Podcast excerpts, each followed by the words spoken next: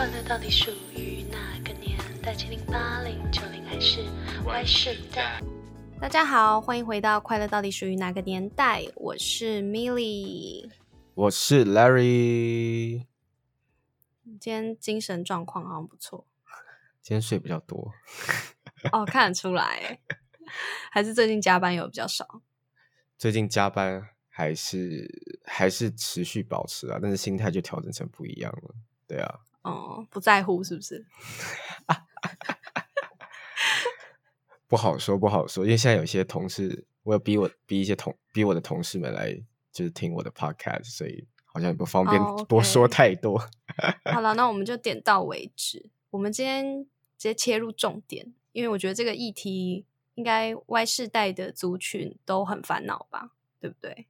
就是关于如果，嗯哼。以资金有限的前提下，只能选一个，会买房还是买车？我觉得，我觉得买房这件事情，好像是会是一个很理性，而且是很很长期需要长时间去思考的事情。但买车，我觉得买车的那个点都会是在，譬如说今天去比较远的地方玩，然后交大众交通不是那么方便的地方，然后突突然就觉得，哎，好像有车还不错。有车很方便，都是这种这种 moment 的时候，都会觉得那要不要就是直接花钱买车或什么的。嗯，就需求上出现的时间点不太一样。对，因为我会想到这个主题是最近在看房，最近在看房之外，刚好我有在追那个九妹的影片，然后他刚出了一支分析，也不算分析啊，就是他给年轻人。建议到底要先买房还是先买车？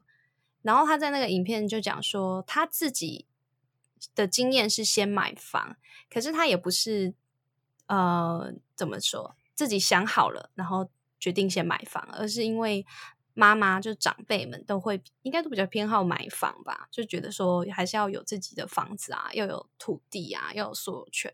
的观念，所以妈妈就是我，我觉得他妈妈很有先见之明诶，在他好像二十五岁的时候，就一直跟他说，嗯，要买房，要买房，然后他就受不了他妈妈一直碎碎念，所以就真的就买了房。可是啊，他他完全没有自己去看那个房诶，他就是妈妈决定好了都 OK 了，然后他就买了房。然后他对于车子，因为其实九妹是一个会买超跑的那种 YouTuber，哇。对，所以其实他对可能某些男生对于车子是有一种有点把它当收藏品嘛，或是一种展示品的概念，不见得是功能上的需求而已。但那他就有直接很了当的说，他可以很很坦白的跟各位说，就是买车，他就是一买了你就变成一个负资产，因为你一落地就是开始可能就打七折之类的。对，然后当然他最后有稍微讲一下说为什么他觉得。呃，以年轻人现在的状况跟现在房价的情况，他的分析，他觉得未来短期内在双北市，就是这种淡黄区的部分，房价应该就是顶多就是缓涨，不会涨那么快，但是它不会往下跌，调涨或者什么的不太可能。对啊，我自己也觉得蛮难的，就是以房价来讲，其实近几年来只有。越来越高啊！它并没有，虽然说大大家有一直希望说政府大方，然后政府就是推了一个什么实价登录二点零，但是事实上它并没有什么大方的功能性啊。我觉得，因为房价这种事情，我觉得它就是跟如果它能够像物价一样比较合理的，然后跟我们的薪水的涨幅一样比较合理的这种上升的话，我觉得大家应该都会觉得比较可以承受讲到薪水，就要跟各位分享有趣的事情，就是我本公司 的工会就是很强势，然后因为到年底了，大家就会开始讲那个加薪的事情嘛，就因为你那个公司财报就出来了嘛，那你今年如果获利好，员工就会认为说，那你应该要一部分要回馈给员工嘛，嗯，所以我们工会就是。一直最近在争取加薪，然后刚好上周五他们就来，因为我是待总公司嘛，然后他们就工会就是应该有，我觉得应该有一百个人吧，反正就穿那种背心啊，就那种电视上会看到画面，然后穿那种背抗议背心啊，然后有那个什么布条啊都备好，然后就在那个公司 楼下，大家抗议，就说什么要加薪啊，要补人力啊什么的，我觉得蛮有趣的。那最后我们董事长有出来就是回应说承诺加薪这样子，加多少但不知道 加多少，他就说他要跟。那个股东会、董事会讨论后才能够定，因为他说什么第四季的数字还没出来，不能决定什么的。但反正我觉得工会其实就是要一个承诺啦，嗯，对啊，不管实质上是怎么样，我觉得他们其实是一种。有时候我在观察这件事，我都会觉得其实是公司，他就是工会的干部或什么的，可能私底下已经有跟公司的上层。谈好说，他们需要做一个形式上的抗议，然后公司这边也要有一个形式上的回应。因为我们加入工会是有付那个会费的，所以如果他都没有做事情的话，可能大家就会很生气吧。好了，我个人猜测啦。哎，怎么讲到这？我要讲加薪的事情，对薪水没办法符合。对，因为其实我觉得现在加薪幅度跟房价的涨幅好像。是差蛮多，脱钩蛮，我不知道近年有没有缓缓缓缓涨。哎，但说到这个，就是嗯，我家不是住在和平公园附近嘛，然后离和平公园更近的地方，最近就盖有新的大楼。然后听说原本一平就是我妈大概疫情前去问，就是说哦一平八十几万，它是新大楼，虽然是在文山区一带。然后我妈就说：“你知道吗？这阵子有去问了，大概过了半年。”然后预售已经从八十几到一百以上，然后就说什么啊，因为原料上涨啊，等等等等这种。我觉得他们是不是 都是同一套的那个说辞啊？因为我最近有去看房子，然后代销的那位人人员就是也用一样的理由跟我们说，呃，反正因为最近那个建筑的原料上涨嘛，就是。价格上涨，然后工也越来越贵，所以呃，建案它在尤其预售屋，因为它还没建嘛，所以后面的这个成本会越来越高啊，什么什么之类的啊。然后后面又讲说什么，所以你看现在就是新的建案都很少推啊，因为他们没有办法预测到底成本是多少，推了搞不好会亏钱。然后他应该是没办法预测台湾的市场需求是多少，才不敢推吧？哎，可是他们又一直说什么？卖的很好啊之类的，就是我们我们呃我们能负担的其实就是小平数嘛，因为以总价来做考量，又不能交通过度不方便的情况下，总价就是要锁住，那就只能看小平数。小平数真的很难买，因为大家只买得起小平数，这是很现实的问题，所以小平数是很优先会被买完的。不过回过头来，我们其实还是要讨论一下。如果你买车还是买房？对啊，因为我觉得这件事情好像可以分两两个面向嘛。有人可可以从情感上来去讲说，如果你不去考虑呃什么负资产啊，那那些金钱上的数字的话，那你在情感上你会 prefer 买房还是买车啊？诶，身为一个 Y 世代的男性，你应该是买车吧？吗？但是我是一个很理性考量的人，因为我不开。去需要开车时间，或是需要开车机会不大。不行不行，我们现在情感上就是不管啊。我刚刚有说，不管任何现实因素，你自己会比较想要买车还是？他可是我想要买房哎。好，那那为什么啊？因为我并没有第一个是我没有很着迷于车子。哦，你没有在爱车就对了。对我没有在爱车，我就觉得它就是一个交通工具而已。你讲的好好不吸引人哦。嗯，我觉得，我觉得，然后再像我，我比较喜欢在都市生活，所以有没有自己的车其实很其次。但今天如果我有家庭，我有小孩，我可能就觉得一定要有车。对啊，你要叫小孩一起搭捷运吗？不可能嘛！有小孩我一定要有车，但是，但是我就会选择 CP 值高的车啊，我就没有着迷说一定要是不是要买新车，或者是，或是。也可能会考虑一些中古二手车，那当然就是要确保它没有泡水啊，或者它的以前呃驾驶的这些怎么记录很良好，可能就要就要问一些行女性驾驶之类的嘛，就是开比较少啊。或者是租赁，或或者不是，或者不是租赁车，就是公司的那种，那个叫什么公司车吗？就是很多公司他嗯们都会有自己的车，然后是嗯租赁的形式，然后大概三五年后他们就得淘汰嘛，因为公司预算是嗯这样。对或那种车感觉会比较有机会，会状况好一点嘛？不晓得。嗯呃，有可能，因为它的使用情境可能蛮少，可能就是接送一些就是主管这样对对对，到其他地方开会啊或什么的。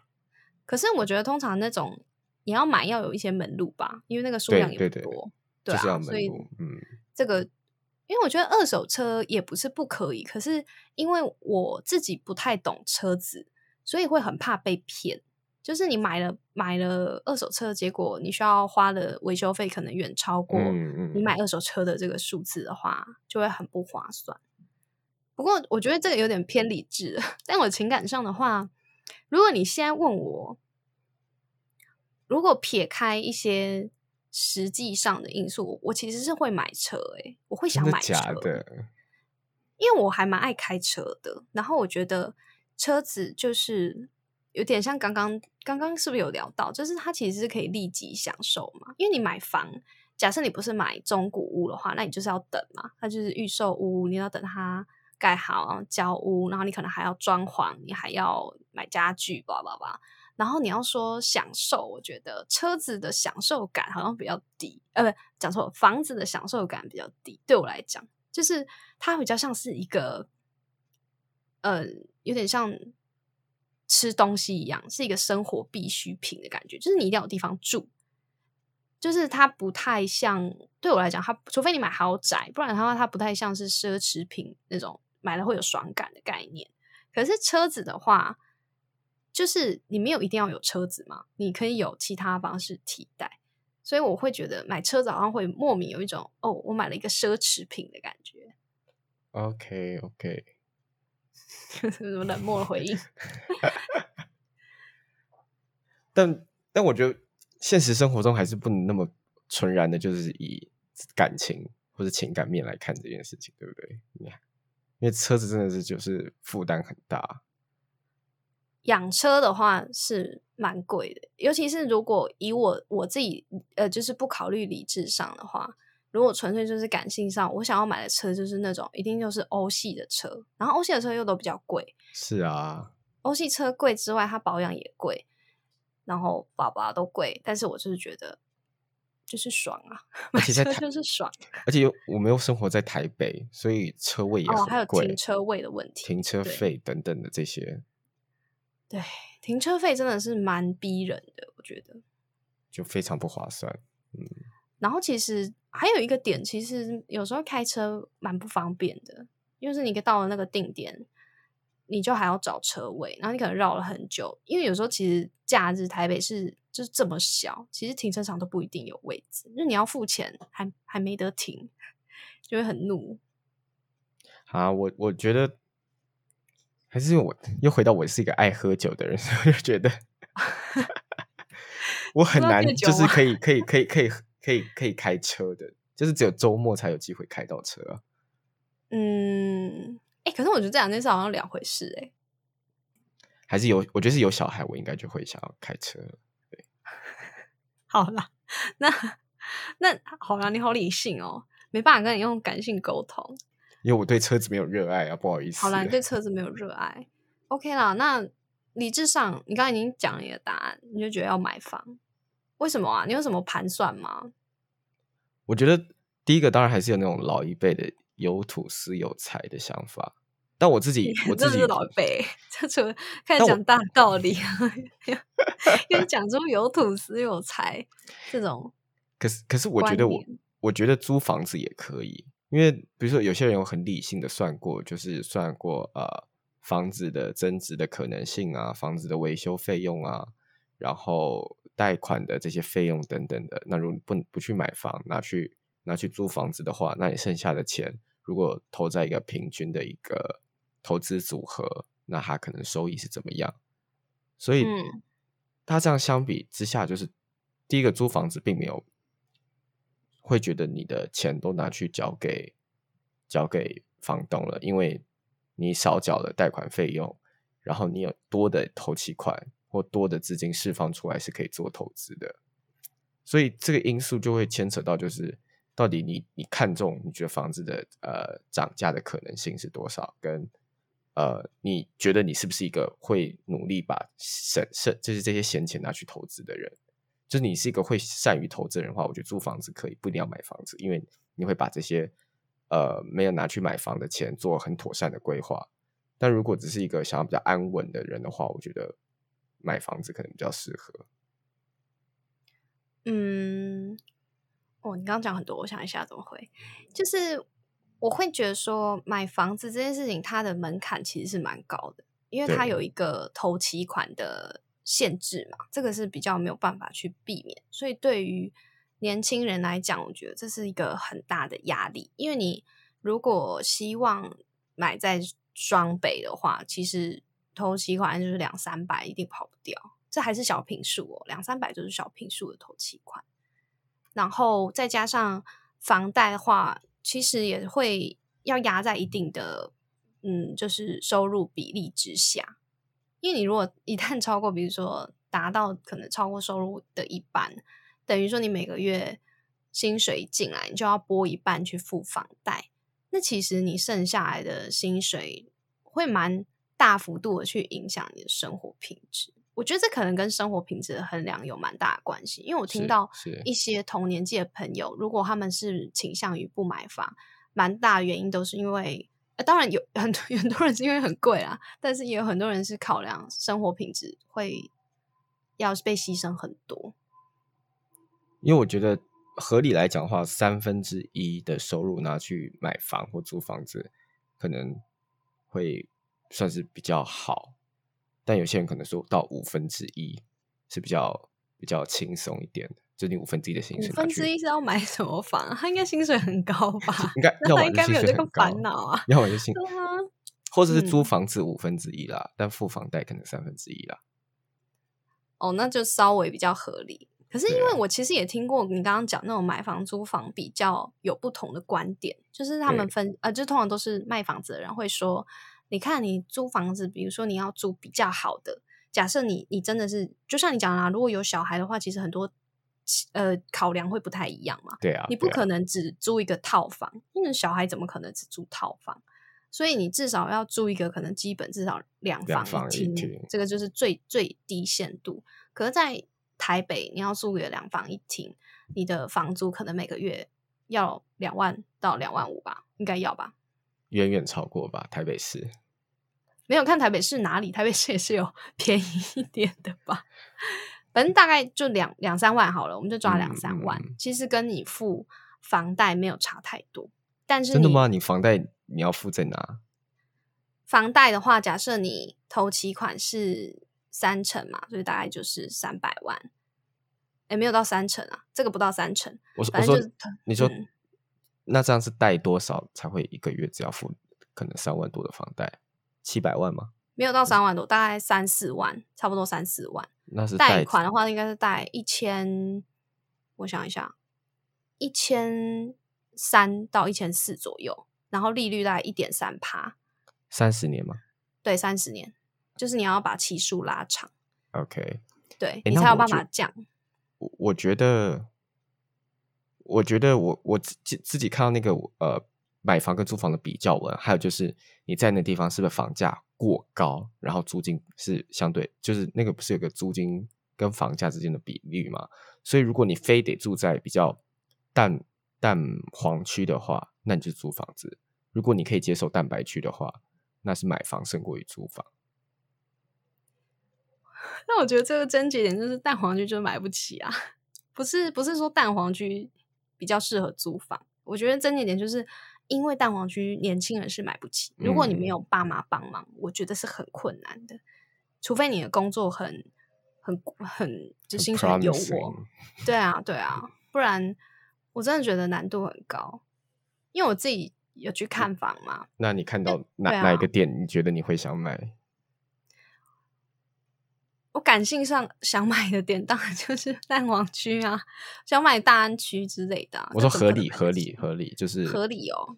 就是有就房价都 dream 很不合理 score 或者是合理的范围嘛，有保底有合理有 dream score 嘛，那你就讲合理的就好了。就是现在不一合定觉得。我最近去看那个啊，嗯我觉得这个蛮合理的，但后来后来没有买啊，后来没有要买，因为我我觉得剩下选择太少，就是我刚刚提到的，因为小平数都被买光了，太晚去看，就是在那个板桥，嗯、江子翠那边也是靠近河堤，然后它是有一个江北的，应该是叫江北吧，从化区。对啊，然后那个从化区，它现在就是规划也是有点像河岸宅这种，然后它的价格一平小平数会比较贵，好像六十五吧，六十五万均价左大概六十五万，我觉得很贵。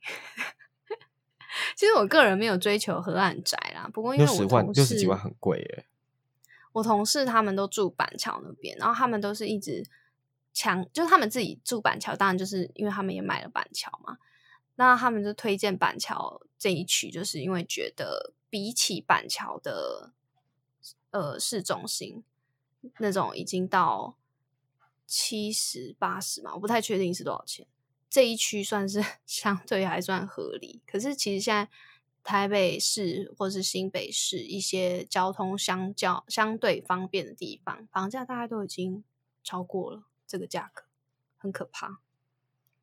其实我自己有看，就是大平林或新店底站，因为我觉得是跟嗯我自己生长的地缘性有关。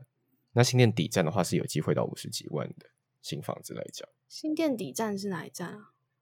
就是大平林往下不是七张新店区公所新店，就是有碧潭的那一站，不是小碧潭哦，碧潭。哦，所以是新店站那边吗？对对对对，有机会到四五十万。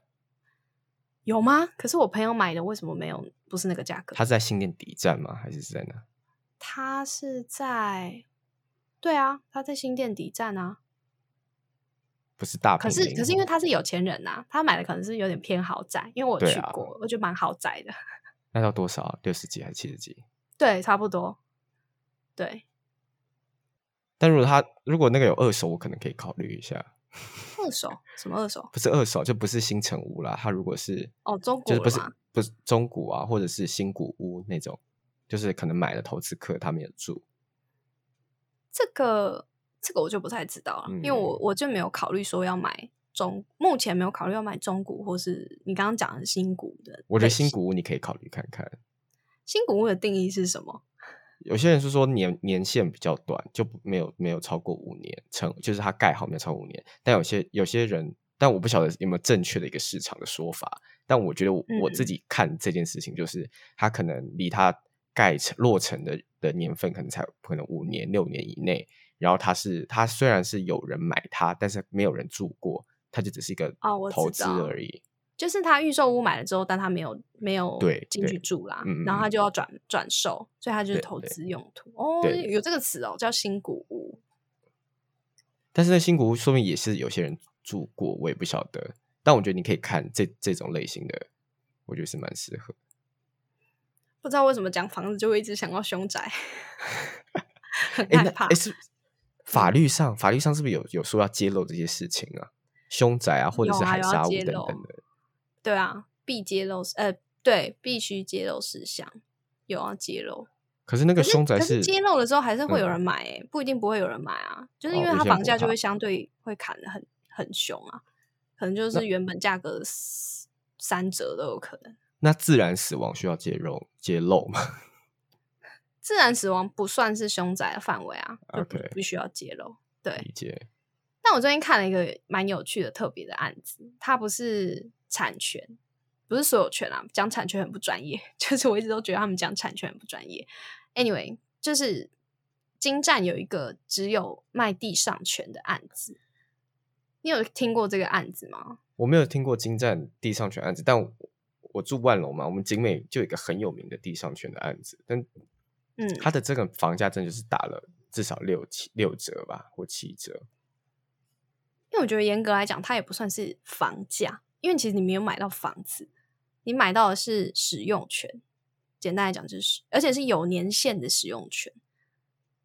是不是有分？就是对于这个地的使用权，或对这个房子的使用权，就是它的那个，嗯，是好像还还有再拆开来，对不对？好像有两种，因为每个建案的状况可能不太一样，但是金站的那个案子是因为它其实是跟建商去跟政府租地，所以他们其实也没有土地所有权。然后，所以他们也只只是取得政府，呃，就是他们付租金给政府，然后政府让他们在这块土地上面盖房子。OK。然后他们那时候是好像是七十年的使用权吧。然后他们盖好了之后，再就是卖卖给别人这个使用权。那它是有年限的，所以时间，因为其实这个实际上目前台湾还没有一个完整。run 完使用权的案子，也就是说，大家都不知道使用权期限到之后会发生什么事，或者那个房价会怎么变化啊，或者，不知道。嗯，但我那时候去听之后，我其实就一直在质疑这件事，就包括我一直问他说：“那你们如果好，假设今天你们他，因为他就一直说他也不确定会发生什么事啊，搞不好以这个场景来讲，他土那个房子啊，什么饭店啊，什么那边都盖好了，他怎么可能？”政府怎么可能就是叫你都拆掉，然后他把土地收回去？那我觉得说，对啊，以长远来讲，他确实比较有可能会维持原状。可是我就问他说：“那那你你我如果今天跟你买，你有一个条款是你承诺说，假设今天政府就是续租给你们，那你们也会续租给同一个人吗？就是续租给我吗？”他就说没有。我想说哦，没有，那那我就对啊，你懂我意思吗？就是我可能花了五六百万。以金站来讲，五六百万是超便宜，没错。可是我现在去那时候，我那呃，就前阵子去看，只剩三十三年的使用权。哎，我三十三年之后，我才才五十几岁，六十岁啊！我我要没有优先承租的权利，对不对？对，我没有优先承租权利。但我想说，嗯，就是还是会蛮担忧的。这到我觉得这个跟有土是有财的概念又有点不太一样。那个有点像是你把。其实我觉得跟租房子有点像，就是你一直在付这个钱，但是你付完了之后，你其实没有得到任何东西，你只是在那个租赁期间，你可以一直使用而已。所以我才会呃理智上考量过之后，最后没有买啦，因为他们那他那时候那个销售的小姐是有一直怂恿说，那你可以以房养房啊，金占地上权这个案子啊，你就当做是投资啊，然后他就一直说。那个地方很好租啊！你知道他跟我说他们那边租金一个月可以到多少吗？他他是多大的房子啊？大概就是二十几平，因为我是看二十室室室内十几平数二十几平，差不多二十平左右吧。印象那可以租到三万以上吧？差嗯，接近好像不止哎，四万？不是不是不是三万？哎，他讲的到底是几平啊？因为他那时候跟我讲说可以租到七万。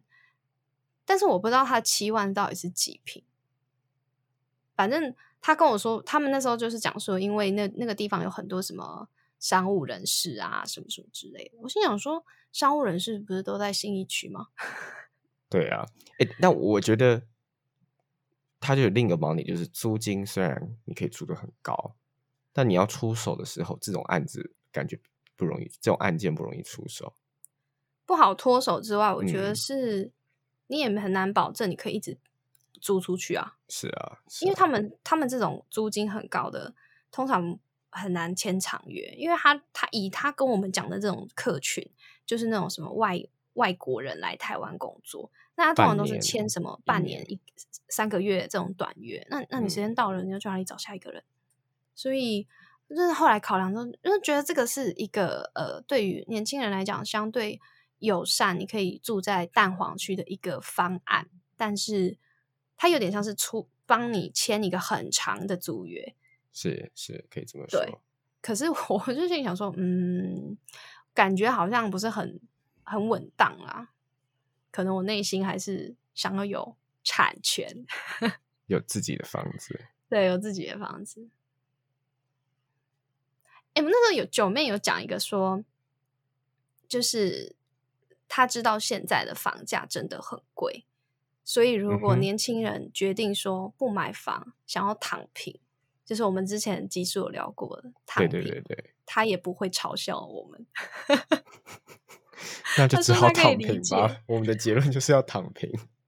对啊，我现在就是在讲结论，因为我觉得有时候去看房子，看完就是有一种很深的无力感，然后想说躺平好了啦。